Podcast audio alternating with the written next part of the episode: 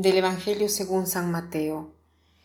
En aquel tiempo Jesús dijo a sus discípulos, Velen y estén preparados, porque no saben qué día va a venir su Señor.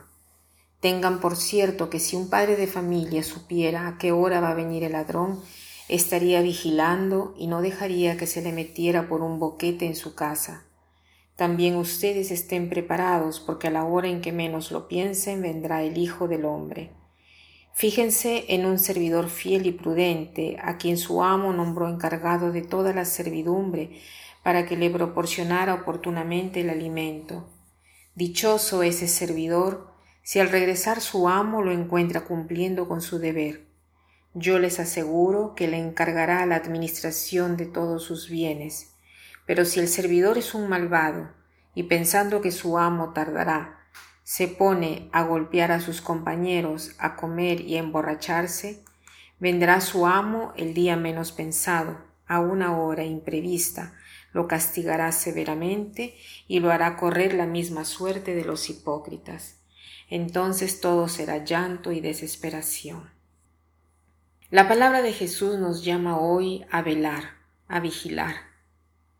Estamos todos llamados a vigilar y la analogía o la comparación que Jesús nos presenta es aquella del patrón de casa que si supiese a qué hora llegara el ladrón, él no se dejaría vaciar la casa por los ladrones, sino que velaría.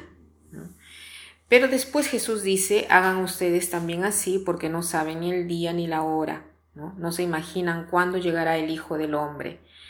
Parece una cosa que no tiene sentido, porque en el primer caso el patrón de la casa sabe cuándo llegará el ladrón. En este caso no sabemos cuándo llegará Jesús. Lo que Jesús nos quiere decir es que nosotros estamos obligados a velar, a vigilar. ¿Y en qué, consiste este velar? El velar es la característica del cristiano, de todos, porque al final todos debemos morir pero nosotros cristianos estamos llamados a hacer de este tiempo una vigilia, una velia, de tal manera que pueda ser una testimonianza para los demás, ¿no? De manera tal que pueda invitar también a otros a velar y, no dormirse y distraerse, porque el dormir es ya una distracción. Entonces, este velar se compara a la caridad que tenemos de frente a las personas que se nos han confiado. Nosotros estamos llamados eh, a amar a todos, pero es fácil decir yo amo a todos. Para amar a todos debemos primero amar a una persona concreta, ¿no?